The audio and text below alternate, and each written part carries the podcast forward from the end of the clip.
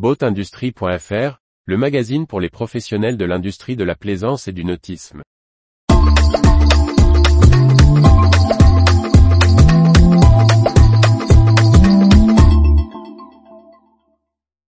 Vie du nautisme, Droméas, Aqua Superpower, Fountaine Pajot, Mercury Marine, Arcona.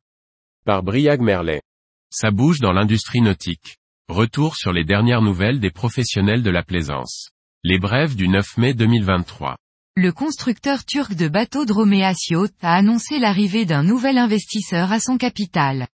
La filiale du groupe DRM Advanced Composite, qui produit des bateaux à moteur, dispose désormais du soutien financier du fonds britannique Lotus Investment Group.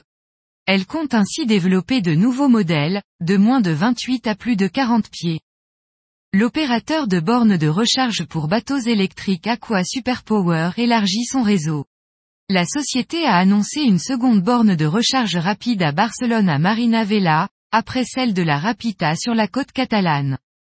Le groupe Fountaine Pajot est entré au capital de son distributeur aux États-Unis, Atlantic Cruising Yacht.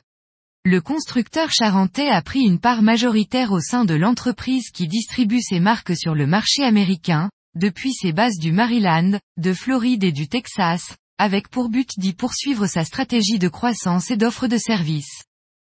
Mercury Marine a été récompensé par quatre prix de l'International Forum Design pour son moteur hors-bord électrique Avator 7.5e, son hors-bord V10 Verado marque déposée et son hors-bord V12 Verado marque déposée. Les trois moteurs hors-bord ont été récompensés dans la catégorie automobile véhicule, et Avator a également été honoré dans la catégorie interface produit pour son affichage intégré et à distance. Arcona Yacht renforce sa position et son organisation industrielle. Son actionnaire a annoncé le rachat d'un autre chantier suédois, Sail Yard à Uddevalla. Les deux chantiers collaborent depuis plusieurs années pour les modèles Arcona 435 et Arcona 50. À travers cette acquisition, Arcona Group pourra ainsi offrir un large panel de propositions, de la construction à l'entretien et l'hivernage.